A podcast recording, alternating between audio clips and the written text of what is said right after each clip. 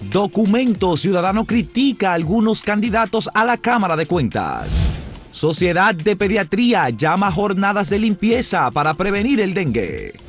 Diputados aprueban nuevo estado de emergencia de 45 días. Con la llegada de 263 mil turistas, Collado dice, marzo es el inicio de la recuperación del turismo.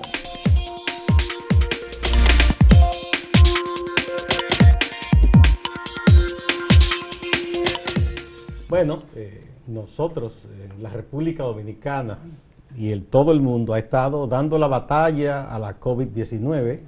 No hay que bajar la guardia pese a la vacunación. Pero aquí en la República Dominicana tenemos eh, una serie de enfermedades que cada cierto tiempo se activan mucho. Y una de ellas es el dengue, por ejemplo.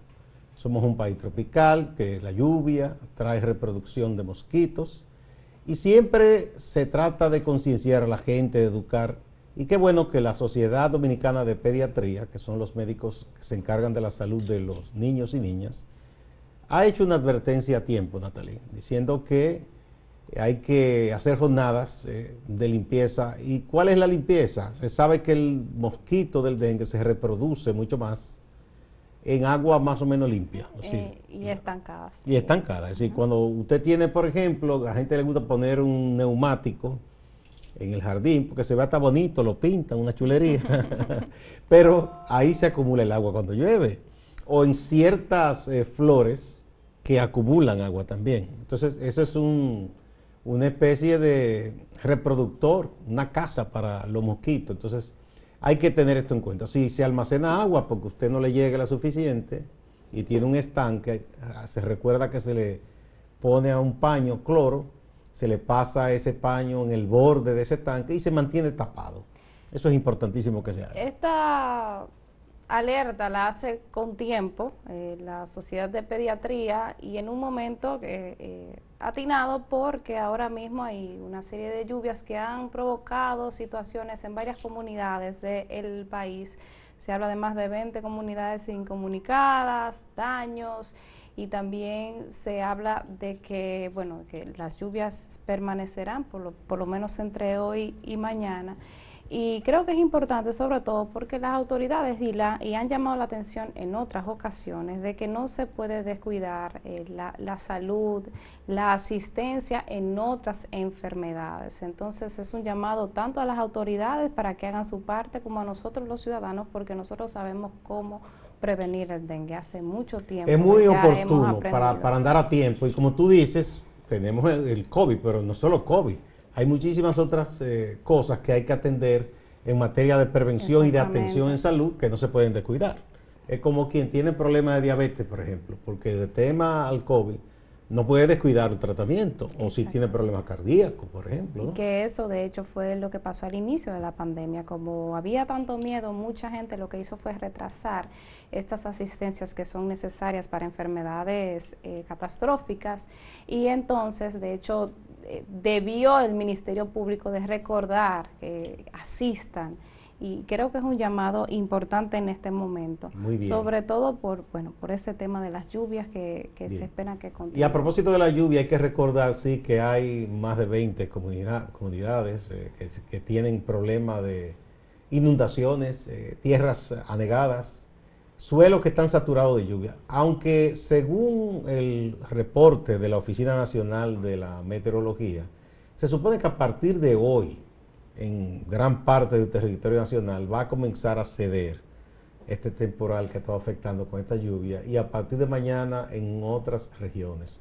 Sin embargo, los efectos no se irán de inmediato porque hay tierras inundadas, anegadas, cosechas que podrían perderse, granjas que ha afectado, granjas, avícolas, por ejemplo, o algún tipo de ganado podría verse afectado por la lluvia. Y todo esto después eh, debemos esperar un informe de las autoridades del Ministerio de Agricultura, quizás eh, cuantificando las pérdidas y ver qué tipo de asistencia o auxilio se le va a dar a quien haya perdido sus cosechas, que por demás en este momento son importantísimas porque estamos asistiendo a un efecto de inflación por todo esto de la crisis, la merma en la producción y eh, caramba, como que una desgracia no viene sola, siempre dicen. Gustavo, otra noticia importante que yo creo que debemos de comentar es lo que pasará, lo que se espera que pase en el Senado de la República en las próximas horas, que es la elección de los miembros nuevos de la Cámara de Cuentas para los próximos años. Y esta elección se hace justamente cuando hay un llamado de parte de, mm, de la sociedad para que atiendan sobre algunos candidatos que llaman a preocupación. Y, que incluso se habla de acuerdos políticos que están muy alejados del compromiso que deben de hacer los ciudadanos, que debe hacer, perdón, eh, los miembros eh, con la sociedad y con, el cumplir su quehacer de investigaciones, de auditorías. Y eso precisamente sucede en un momento donde la Cámara de Cuentas está siendo investigada por corrupción administrativa, o sea, una institución que se supone que debe velar por el buen funcionamiento de las demás instituciones, ahora está en el ojo del Ministerio Público. Sí, muy importante ese tema, Natalie. Hay que recordar que el procedimiento es el siguiente. Las ternas, es decir, por cada miembro, que son cinco, se preseleccionan tres. Entonces son 15 personas para elegir cinco. Eso lo hace la Cámara de Diputados y presenta esas ternas al Senado. El Senado es quien finalmente selecciona a quienes van a integrar la Cámara de Cuentas. Hasta ahí es el procedimiento, es legal. Según la ley, la Cámara ni el Senado tienen que consultar a nadie para eso. o sea, no tienen que hacer vista pública, ni siquiera incluso llamar a que la gente se presente y se postule, pero lo hacen porque una democracia mientras más abierta, más transparente, más inclusiva, más, participativa, es mejor y es más democracia. Eh, que un poder público diga yo tengo el derecho y yo lo, hago ya. Eso es legal, pero eh, eso resta legitimidad. De hecho, estas vistas públicas, tanto la Cámara de Diputados se pasó varias semanas eh, haciendo, haciendo entrevistas a los candidatos, más de 300 candidatos aspiraron a dirigir la Cámara de Cuentas y entonces ahora pasó al Senado y en el Senado también se hicieron entrevistas, duraron dos días haciendo entrevistas a estos 15 aspirantes que las entrevistas son públicas, usted la puede ver en, la, en las distintas páginas oficiales de, estos, de ambos organismos. Y también conocer así un poco más profundidad lo que desde el punto de vista del candidato se vende eh, para ser elegido como miembro. Bien, lo que pasa es que parece que hay unos amarres políticos y ha habido una especie de reparto. Y esto es muy grave. Incluso hay gente que ya estuvo ahí antes y que estuvo vinculada hasta escándalos por asuntos de acusación de estafa y una serie de cosas y que tiene unos vínculos incluso muy cercanos en su familia o con personas que están en cargo público. Entonces, todo eso es contradictorio, es una perturbación. Y por eso ese documento de muchas personas pidiendo que se tome en cuenta eh, a, la ciudadanía lo que está exigiendo de una Cámara transparente. Incluso eh, hay recursos depositados, eh, como uno que depositó el dirigente PRMista y abogado Guido Memazara, y envió una carta al presidente de la Comisión del Senado, el senador de la provincia de Santo Domingo, don Antonio Tavera Guzmán, llamando la atención de, de vasos comunicantes que hay ahí entre gente que negoció ese acuerdo en la Cámara y algunos de los preseleccionados.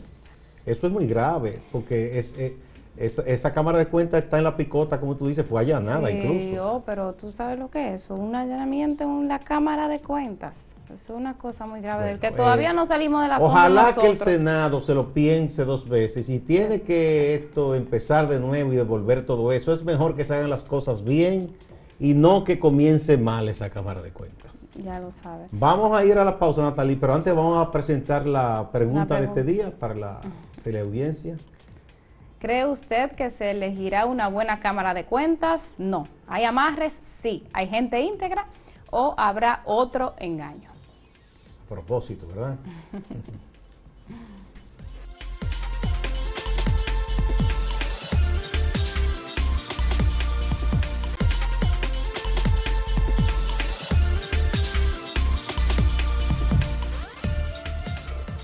sobre la Cámara de Cuentas, eh, Natalia, amigos televidentes, hay otro tema también.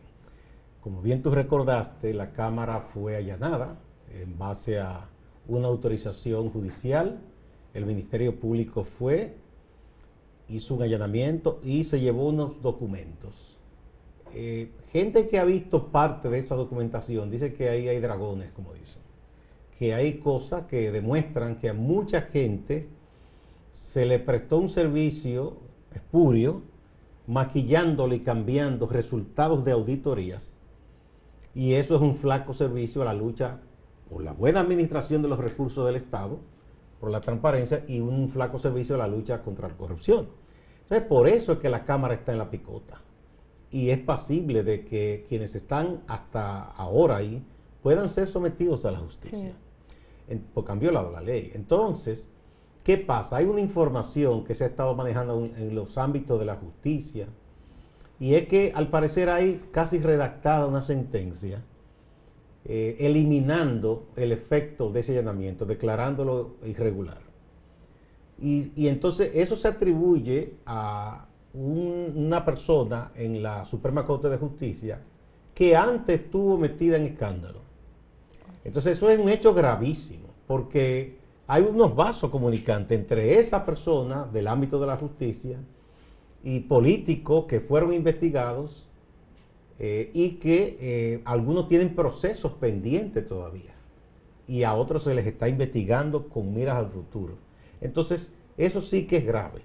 Bueno, de hecho esta mañana los medios de comunicación eh, hacen, se hacen eco de una solicitud que hizo la Cámara de Cuentas al Tribunal Constitucional que dice que un poco trata de, de, establecer que se violentaron, que el Ministerio Público violentó la autonomía de la Cámara de Cuentas. Y eso es un proceso que está corriendo dentro del tribunal y que, y que va muy alineado al accionar del Ministerio Público con la Cámara de Cuentas. O sea, es como, bueno, eh, supuestamente, ¿verdad? Es la solicitud que se ha hecho desde la Cámara de Cuentas de que el Ministerio Público, pues, eh, no, no tiene, violentó la autonomía, ¿verdad? Y, y la está violentando ese es lo que se está estableciendo. Y eso si se logra por ese lado o por la Suprema, se dejaría sin efecto todo el proceso de investigación y se declararían quizás eh, obtenidos de manera irregular los documentos que el Ministerio Público encontró y que parece que, son elementos de prueba para, para, gente que se está eh, investigando. Eso sería una barbaridad. Yo creo que lo importante, e incluso importante hasta para los miembros de la actual Cámara de Cuentas, es que se investigue, es que el Ministerio Público investigue y que se respete la institucionalidad y que si se demuestra que ellos no tienen nada que ocultar y que el procedimiento que hubo procedimientos transparentes y eso pues que en la justicia se demuestre. Pero no que se eche para exacto pero no que se eche para atrás un proceso donde ya hubo un allanamiento donde ya los ojos de la de, de la sociedad está sobre la cámara de cuentas para entonces ese proceso echarlo para atrás. O sea se supone que lo que se debe hacer es agotar el procedimiento para que se diga realmente qué es lo que hay ahí, que la justicia determine que el Ministerio Público determine qué es lo que hay, que se defienda si se tienen que defender, pero que el proceso no se quede. Claro, porque eso sí sería un golpe muy duro a los esfuerzos que desde la Procuraduría, por ejemplo, se han estado haciendo en cuanto a que hechos que tienen elementos para ser llevados como caso de corrupción, se han llevado hasta los tribunales. De manera que esto es preocupante. Ojalá incluso que en esto intervengan los propios liderazgos de los partidos, porque parece que gente suya de los partidos se pusieron de acuerdo para esta negociación espuria sobre la Cámara de Cuentas y yo creo que eso sería un error gravísimo que se permita eso, muy grave. Hace unos, hace ya un tiempecito el presidente Luis Abinader pues dijo, exaltó la independencia con que se eligió los miembros de la Junta Central Electoral, que se eligen de manera similar a los miembros de la Cámara de Cuentas. Entonces yo creo que se tiene que ir por esa línea. O sea, el, el, el Senado que ahora está en ese proceso de validación y ojalá que los nuevos miembros de, de, esta, de esta Cámara pues también eh, eh, estén, apoyen lo que son las investigaciones que se, se hagan dentro de esa institución. Así es. Eh, bueno, hay otras cosas en medio de esta situación, ¿verdad? De la lluvia, las pérdidas y todos los problemas de la pandemia, Natalie. Dos noticias o tres, podríamos decir que se pueden considerar positivas. Una es que el, Banco Central envió uno de sus informes eh, periódicos que dice que el Banco Mundial y el Fondo están proyectando un crecimiento para 2021 de 5.5%. Es. Sí. Eh, en la República Dominicana, que más bien sería una especie de recuperación, ¿verdad? Porque con la pandemia se cayó todo, ¿no? Ese es uno. Lo otro es que el ministro de Turismo está muy optimista hablando de la recuperación del turismo.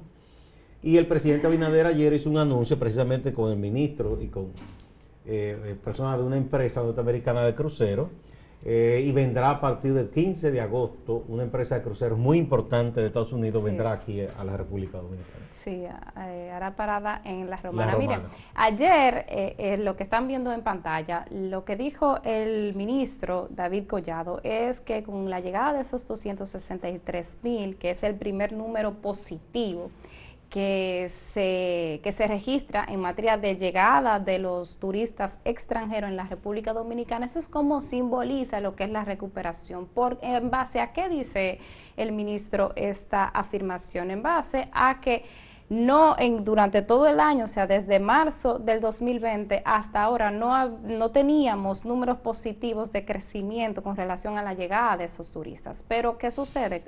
Que ciertamente por eso cuando él hace la comparativa, la hace la comparativa en un mes, por ejemplo, en marzo, en marzo del 2020, eh, a mediados de marzo se cerraron todas las fronteras. Entonces es sobre la base de esa comparativa que dice que nos estamos recuperando. Lo que quiere decir en términos concretos que estamos muy, muy, muy, muy lejos de esa recuperación, porque en tiempos sí pandemia, hablamos de la llegada mensual de por lo menos 600 mil turistas en tiempos sin pandemia, en cifras del 2019. Y si usted habla de ese, casi 600 mil y llega a los al, 263 mil, entonces ve la diferencia. Es muy relativo lo que Exactamente, ve la diferencia. Vamos a ver las preguntas del día de hoy.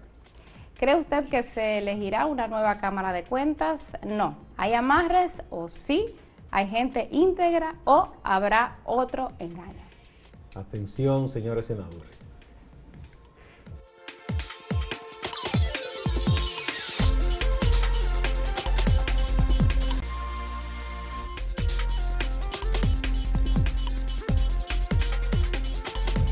Vamos a ver qué ha respondido la gente sobre esta pregunta para la Cámara de Cuentas. ¿Cree usted que se elegirá una buena Cámara de Cuentas? A propósito que el Senado hoy va a abordar este tema. Bueno, aquí, esto es en la página, en el portal. El 35.37% es el número mayor, porcentaje mayor. Dice que habrá otro engaño. O sea, no tiene fe en que se va a elegir una buena Cámara. Luego le sigue el 34.15% que dice no, hay amarre. Ese piensa que es con amarre la cosa. Yo estoy con eso. Y, y otro que dice sí, hay gente íntegra. Ese es bien optimista. Eso es en el portal. Veamos otras mediciones. Bueno, en Twitter dice, habrá otro engaño un 47%, no hay amarres un 28.7% y sí hay gente íntegra un 24.3%. Aquí los desencantados son más todavía. bueno, aquí en YouTube, donde siempre hay mucha gente que participa, 6.500 personas en este caso, bueno, aquí el número mayor es el positivo, mira, dice sí, hay gente íntegra, 45%. Luego le sigue, habrá otro engaño, 33%. Y no, hay amarres, es el 22%, eso en YouTube. Bueno, vamos a pasar ahora con el compañero Máximo Laureano en Santiago de los Caballeros. Gracias, saludos ex empleados del Ministerio de Salud Pública amenazan con desnudarse frente a la sede provincial si no le pagan sus prestaciones laborales. Fuimos desvinculados en noviembre y esta es la fecha que a nosotros no se nos da una respuesta absolutamente de nada y nos tienen como una bola de billar, para allá, para acá, para Santo Domingo y nosotros somos padres de familia y nosotros no tenemos con qué sostenernos, ni pagar casa, ni nada. Uno que sí se desnudó, pero en el Palacio de Justicia de Santiago, fue José Alberto Díaz, denuncia que la policía lo maltrata, hace un llamado a las autoridades. Veamos lo que nos cuenta en estas imágenes cedidas por el portal Centinela Digital. Presidente Abinader, ¿qué es lo que usted está haciendo con nosotros? Pero ¿qué alegaban? es usted que lo hace más ¿Qué alegaban ellos para hacerte eso? Ellos, ellos saben. Óigame, me tienen la vida harto, ¿Cómo vea. nombre? Pero vea, el nombre mío es José Alberto, pero vea. ¿Dónde tú vives? Porque en Pekín, vea, ¿por qué me ¿Qué dan todos esos golpe golpes? Ellos anoche, vea, vea. Óigame, estamos cansados con esta maldita. ¿Usted cree que es posible darle todos esos golpes a una persona? Eh, guindado, yo soy un animal para guindarme. Eh, dándole golpes a un hombre amarrado. ¿Bajo qué cargo ellos me dieron todos esos golpes? La Defensa Civil en Santiago ha reportado deslizamiento de tierra en la carretera Gregorio Luperón, carretera turística que une las provincias de Santiago y Puerto Plata. Francisco Arias ha reportado que una casa de dos niveles se fue al vacío. No se ha reportado que alguna persona haya resultado con daños tras esta situación. Las autoridades advierten a las familias que viven en el entorno y a los que usan la carretera para desplazarse hacia Puerto Plata. La Policía Nacional en Santiago establece que más de 700 motocicletas que fueron retenidas durante el operativo de Semana Santa no serán devueltas, ya que sus dueños o conductores no han presentado una documentación válida. Porque el operativo de aquella motocicleta que califican, ya sea por casco protector, por documentos que no justifican la propiedad, esas personas que no justificaban, pues ya tenemos un sinnúmero de motocicletas que están apartadas por los químicos de recuperación de vehículos, así como también por los miembros de la DICRIN distante pero pendiente, actualidad y objetividad desde Santiago. Siga con la programación de Acento TV.